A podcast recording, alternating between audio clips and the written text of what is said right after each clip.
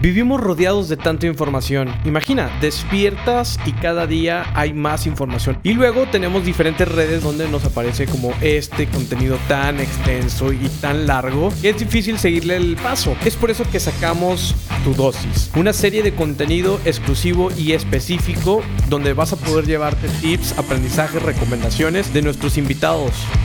Bienvenidos a Tu Dosis, exclusivo de Titanes Podcast opinas de que el fin justifica los medios? Yo lo opino muy bien porque de Maquiavelo soy súper fan, era mi, mi, gran querido, como, bueno, me gusta mucho la política y todo esto. Desde el príncipe. El príncipe es una obra de arte, fue la primera obra de arte de la filosofía política, pero yo sí creo que el fin justifica los medios si el fin es reparar a una injusticia. En otros ámbitos tal vez no. ¿Tú qué piensas?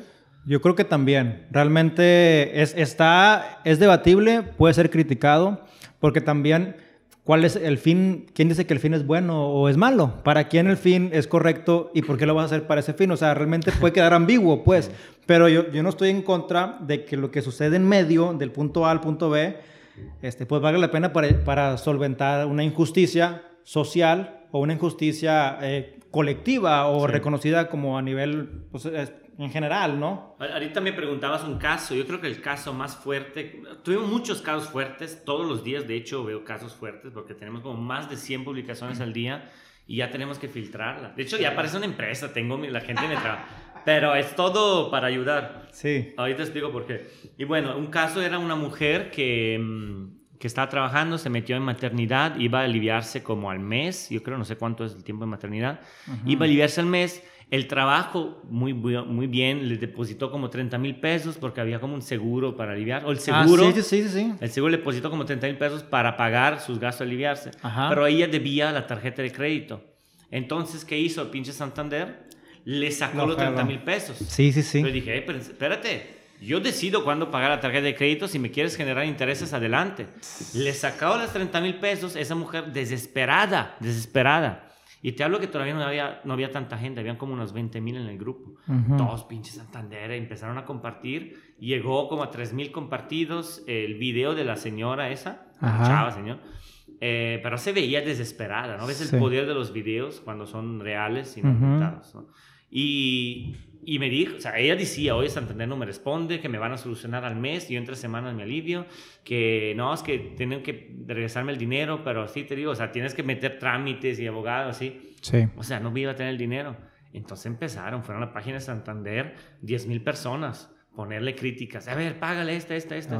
a los tres días, Ajá. que es presión social, se le regresaron el dinero. Un banco de nivel mundial. Y te voy a decir algo. Yo, yo trabajé en Banorte, como te comentaba ahorita, y estuve en parte de cobranza. No era el que marcaba de entrada, era el que veía los procesos, toda la normatividad y política.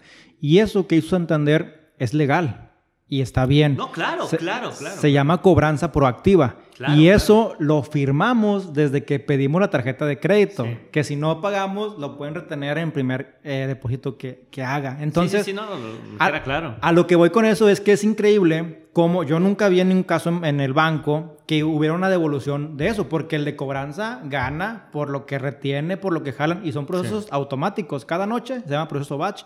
Se corre, jala lana. Ah, bien. ¿Cuánto cayó ayer? Medio millón, un millón, cuatro millones. Todo lo que la raza, aunque sean tres pesos, son tres pesos, te lo van quitando. Pero para, tú lo has comentado, en tres días a un banco internacional nadie te resuelve en tres días. La Conducef te da 30 días, 45 días. El área interna del banco es totalmente difícil. Entonces, felicidades por ese caso porque... No, gracias. Y este es de los primeros, ¿eh? Y es un caso de éxito de cómo la presión social bien canalizada eh, está a favor de la, de la comunidad, ¿verdad? Si te gustó este contenido, te invitamos a escuchar todos los episodios de Titanes Podcast, compartirlo con alguien que creas que le pueda servir esta información y seguirnos en redes sociales arroba Titanes Podcast.